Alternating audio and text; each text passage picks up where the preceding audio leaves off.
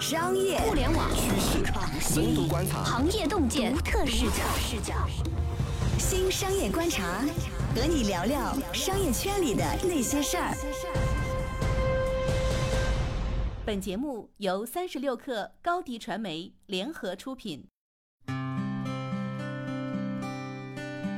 Hello，大家好，欢迎收听这一期的新商业观察，我是三十六氪的大公司报道主编杨轩，邀请到了海博来跟我们一块儿聊一个我觉得有点争议性的话题，啊，就是说这批九零后已经当高管了，九零后究竟有没有遇上一个好时候啊？这个可能是一个值得探讨的话题。其实我们一方面是看到说很多九零后就其实已经在互联网的大公司里面进入管理层嘛，另一方面呢，也有很多人说，哎，这代九零后其实很佛系。人生的机遇没有那么多，然后这个可能是机遇消失的一代人，面临什么一切都在固化。其实你是跟几个少年得志的九零后聊过是吗？对对对对，嗯嗯，怎么讲？其实就是说，呃，无论是得志也好，还是不得志也好，还是说你正在处在这样一个被八五后到九零之间的这一份中间群体压制着也好。都是一个跟个人机遇、跟这个公司成长有挺大关系的，跟你初次进入的这个领域里面，你所在的这个公司的成长性有挺大关系的。就是人是跟大潮的机会在一起的嘛？对，简单来讲就是这样。基本上，比如说你要去创业啊，比如说像王鑫他们在真的做成。一个成功的创业公司之前，其实可能都失败了几次了。对，所以说其实九零后他们他们这个时候去赶移动互联网的尾巴去创业的话，可能也能赶上，但是真的能做成的好像是不太多。似乎他们更多的机遇是，比如说我在一个还不错的公司里做一个项目，对，这样的职业机会还是很多的。嗯嗯，哎，比较明显的，我们能看到互联网领域里面有那么几个比较凸显的人嘛，他们是比较明显的这种特征的，头条的。西瓜视频的张楠，哦，对，他就是特别年轻的九零后，对，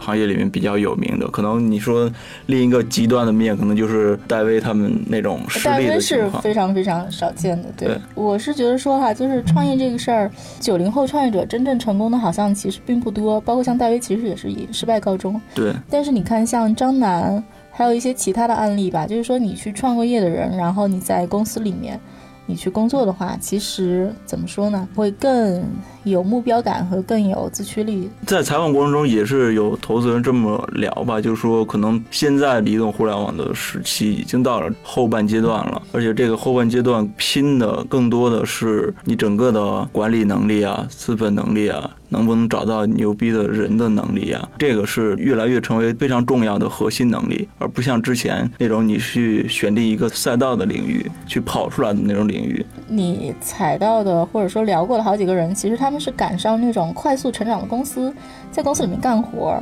其实是这么一个职业经历，对吧？对对对，其中一个采访对象就是郑毅嘛，正好赶上了陌陌是当时快速增长那个阶段。我觉得是非常不可思议的。对于普通的人来讲，或者说你放在人力资源的那个大视野去看，比如说他是三年时间就从一个普通员工做到了运营副总裁，管了好几百人。对，包括像一些其他人也是差不点儿，大学刚毕业进了一家公司，比如说我们好还聊过那个商汤科技的联合创始人一号员工，联联合创始人，大学刚毕业就进了这家公司，然后这家公司现在已经估值六十亿美元以上了。嗯嗯，然后人家是个联创。对。对，这其实是非常少见的推着走的机会，对，就是被机会推着走嘛。对，嗯，其实我觉得大部分人啊，在面对这样的职业机遇，可能还是怎么讲，其实要抓住也不是那么容易。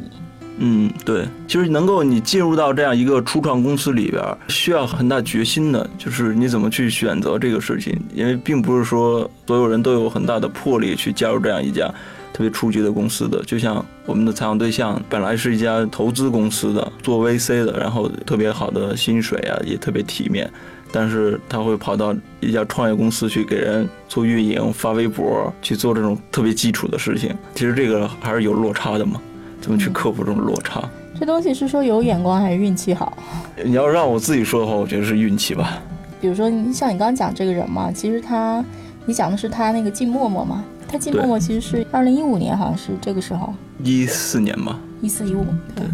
他三年时间做到运营副总裁，其实差不多也是这个时间段，大概也这三年过去之后，陌陌已经变成一家上市公司了。对，他其实是不仅他长得快，陌陌也长得快。是他越往后期出来之后，自己去重新思考这个事情的时候，嗯，他现在也是也是在做投资嘛，就是说按照他这样的职业经历来说，外界应该会认为说他是比较懂这个社交的嘛，嗯，就是他知道社交领域里面那些公司是怎么样的，根据这个陌陌的成长，他能够有自己的心得体会嘛。嗯，但是他他就说，如果我有这个心得体会的话，我懂这个领域的话，那我至少应该是用我这套方法论去投出这样一家公司来。他也很难投，对他很难用原来的那套方法论来去支撑自己的这个判断了嘛。就发现自己其实不懂对，对，其实就开始怀疑自己，说这个事情是不是纯粹是我们当时那个团队来去让他实现的这个增长，还是其实就是本身有这个需求，他实现这种增长。哎，那他觉得自己在创业公司三年飞速增长的职业经历有什么所得吗？有什么心得吗？嗯，能够分享的特别重要一点就是他能够对上对下能够特别积极的去沟通这个事情，完成这个事情，而且让他的上级也好，下级也好，明白我们所做的这个事情的最终目标是什么，特别明确的这样一个事情。就是说他学会了作为一个管理层的沟通技巧。对，听他讲的最多的其实就是这个能力，因为很大一部分做事儿都其实不是他来去做这个事情嘛，更多是他来管理、来推动这个事情，更多是下面来来去做这个事情。他们的积极性呀，他们的对自己的 KPI 的认识呀，包括对上级的 KPI 的认识呀，都有比较明确的这样一个了解。哎，但是这我就奇怪了，比如说哈，任何一个管理层或者说中层管理者吧，上传下达其实都是一个非常重要的能力。那芸芸众生这么多中层管理者，他这个有什么不一样呢？他如果他只是说我去做上传下达，整个互联网公司都是所谓开放、沟通、交流的这种理念嘛。但是你能看到说，陌陌最新发出的一个企业价值观的理念上，它就很明确的一点就是说不为上嘛。它可能就是这家公司有这样的潜力，有这样的一脉而成的观念。我们稍事休息，马上回来。步入管理层的九零后得到的最大收获是什么？步入管理层会是九零后们的职场大趋势吗？为什么说九零后面对工作心态更加开放？欢迎继续收听《新商业观察》。好的，欢迎回来继续收听这一期的新商业观察。这期跟大家聊的是九零后也进入管理层了。我印象中几年前，然后去陌陌跟唐嫣聊天儿，嗯，搁他们那公司转一圈儿，好像就是那个价值观，我好像就注意到“不为上”几个字儿了，其他都没细看。哦、是因为后来他们自己的人跟我解释说说，哎，说这个东西之所以摆这么大，就是因为唐嫣人比较霸道，然后呢，他又不希望说因为自己特别霸道，然后特别强势，下面人都怕他，然后都不敢都都都不敢说听他的。所以要特别强调这个。当然它它其实放在其他公司来讲也是非常的重要吧，但是放在陌陌可能有陌陌的特殊性。那我觉得其实对呃九零后来讲吧，或者对年轻人来讲，就是因为机会一般来讲都是来自于增长。如果是一个很固化的公司，一般来讲或者说没什么新业务的公司，一般来讲是不太可能给年轻人机会的。对，一般年轻人的机会都来自于说，哎，公司有新业务需要人做，然后又找不到人做。然后呢，去外面找人又太久，而可能也找的不合适。需要一些磨合。对对对，然后就在公司里面看看，说，哎，谁哪个小朋友看着还差不离儿，来来你来。一般来讲，机会都是这么出现的。嗯，那其实也就意味着说，嗯，在这种职业机会里吧，就是他可能挑战性没有说你自己单拎一摊事儿创业那么那么难嗯但是呢，他还是有他的难度在的。比如说这个事儿，你可能完全是未知的。嗯，对未知不懂，然后你快速就要搭一个团队，带一个团队，而且很可能这个团队的人年纪都比你大，那挑战可能至少是先来自这些地方，嗯，所以应该是学习能力还挺重要的，吧？快速学习能力那快速学习能力，他们有什么技巧吗？有一个技巧就是招一个特别懂这行的人，跟人去聊这个事情。就郑毅告诉我的，他就后期的审核呀这些事情，他就找了一个腾讯之前在 QQ 做后面审核的整个事情，就相当于把他那套后台系统完全学习过来就可以了，快速解决了他们审核的，对，对，非常快的最快的方式就是模仿，对吧？对找一个有经验的。而且还有招聘的时候聊竞争对手是怎么来做这个事情的。我记得应该是头条的一个一个人吧，他们来聊说微博呀，或者是其他方式的这种投放是怎么做的话，那就找一个他们的产品经理聊一下喽。明白，难怪现在各大公司这个竞业禁止条例列那么细，搞那么严啊，就是以防大家通过招人相互透视，是吗？对，嗯。还有一个好奇的就是，你刚刚说嘛，我去找一个有经验的人，那很可能这个有经验的人年纪比我大，资历比我深。怎么弄？这个事情真的是就是特别考验一个人的承受力也好，一个人的心胸也好，一个人的这种情商，对理解能力也好。有可能你招来的这个人，他的能力就是比你强，他就是被你的老板看到了，你就容易被替代掉了。还有一种情况就是说，你是想完成你的这个任务，还是让整个公司变得更具成长性、发展更快，还是你只是保住你的这个职位？这可能是两个不同的路径吧。你在这个两条路径的选择上，那你可能真正做出符合你自己想去做的那个事情。或者说，很多创业公司给老员工和新员工之间这种矛盾，都是靠说给老员工期权和股份，他们期权股份比较多。嗯。然后，即使说你的职位没有提升，但是你整个公司在发展了，然后你的这个价值，能你能分到的那个利益，其实还是有保证的。对。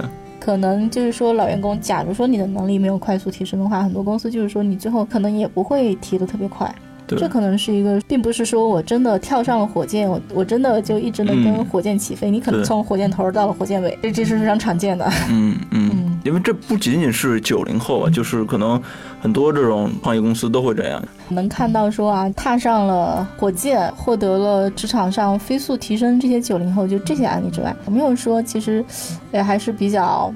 不那么如人意的。我感觉像在大公司里边，其实挺多都是你承担的任务只是一个螺丝钉的这样一个任务，它很多工作都是已经下发好的，上升空间就非常有限吧。我们之前去采访他们那些 BAT 的那那些级别的公司，想要去找类似的这种九零后的人，都告诉我，这么年轻的人不可能在我们那儿做个 leader 什么之类的。哦，我觉得这事儿是不是就其实就类似于说，当年我们八零后。去保洁这样的公司应聘，其实人家也不太可能让你担任什么特别啊有冒险性的、有带领性的，然后有那个重大成果意义项目的 leader，啊，差不离儿吧，对，这个意思。对，就是你凭什么？凭什么的问题？对，因为上面那么多资深的朋友呢。对。为什么让你一个小毛孩来呢？嗯，没必要把它放到这个九零后框架里面。对，职场规则就是这样的嘛。对，其实或者是说，这种一些九零后觉得说自己在职场中还是干的非常基础的工作，